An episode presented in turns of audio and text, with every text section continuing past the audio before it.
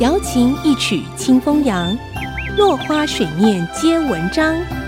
刘炯朗校长邀您共享读书之乐。欢迎收听《落花水面皆文章》，我是刘炯朗。今天我们讲温室效应。如果没有温室效应，地表温度大约是负十八度。因为温室效应，地表温度升高到十四度，这可以说是多年以来大自然里一个大致平衡，没有什么特殊变化的现象。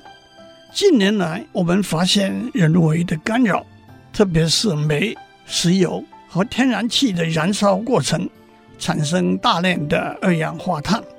二氧化碳跑到大气里，因为温室效应，就把更多的地球辐射出来的能量挡住，折回地球，导致地球表面温度的上升，形成全球暖化的现象。过去一百年，地球表面的温度平均上升了摄氏一度，科学家估计，在未来一百年会继续上升一到六度。暖化对我们的生活环境有多方面的影响。南北极的冰融化会提高海洋的水位，海边低地的城市有被淹没的可能。同时，水分的蒸发又带来干枯的现象。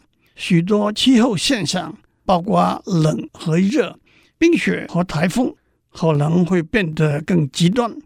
温度的升高。对地球上动植物的生态也会有明显而长远的影响，引起交通、健康、卫生上的问题。因此，地球暖化成为维持永续发展的一大隐忧。大气中的温室气体是造成暖化的原因。一九九七年十二月，一百多个国家在日本京都开会，达成所谓京都协议。这个协议的目的是所有工业国家同意在二零零八到二零一二年这段时间，把六种温室气体的排放量以一九九零年的发放量为标准，降低百分之五点二。为此，每个国家都有努力的目标。例如，欧盟的排放量要降低百分之八，美国要降低百分之七。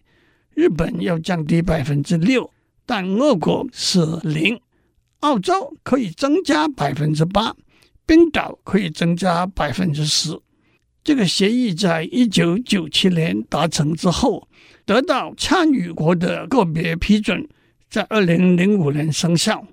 目前已经有一百七十五个国家签署了京都协议。美国虽然是二氧化碳发放量最大的国家。却没有批准京都协议，理由是虽然支持京都协议，但不同意其中各国分配的比例，以及担心协议对经济的影响和压力。当然，京都协议只是个协议，没有任何约束力。不过，参与国都以此为目标而努力。